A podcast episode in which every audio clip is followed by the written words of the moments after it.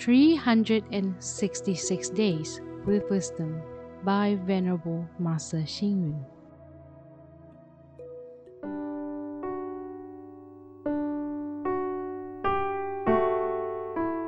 January 22nd.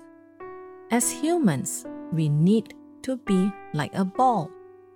The harder we are hit, the higher we bounce. As humans, our mind need to be like dough. The more we are pressed, the tougher we become. People who challenge difficulties will definitely gain success.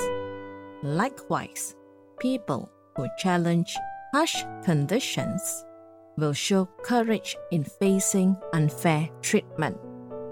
Sima Qian, 145 86 BC, the father of Chinese historiography, faced a challenge from the imperial court and was imprisoned by the Emperor Wu of the Han Dynasty due to a misunderstanding. However, Sima Qian was not discouraged by his fate.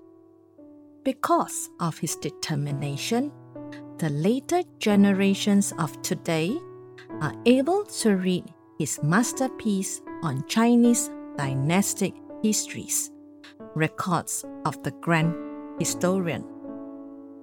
Nelson Mandela overcame racist issues and evil forces with strength and fortitude. Finally, he became the president of South Africa in 1994. Common sense and nature show us how afflictions and setbacks can inspire strength. A basketball can only bounce high if it is being hit hard.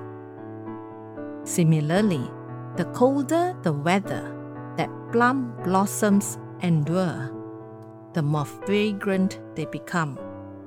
Moreover, there are many Chinese proverbs that encourage people to continue in their endeavors even when they face difficulties.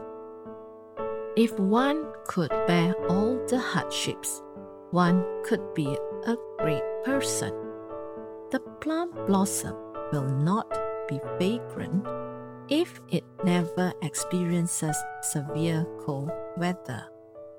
Both these proverbs indicate that as long as we face challenges, we will definitely forge a successful future.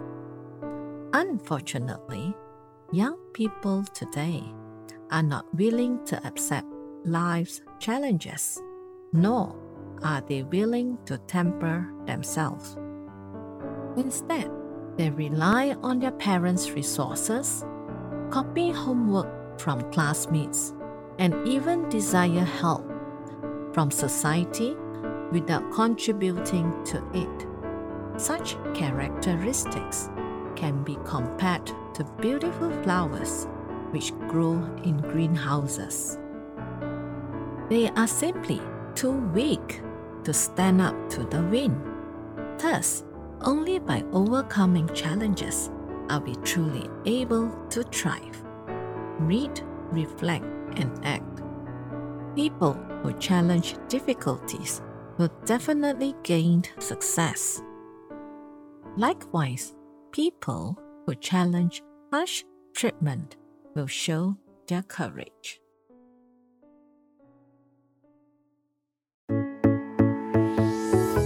Please tune in, same time tomorrow as we meet on air.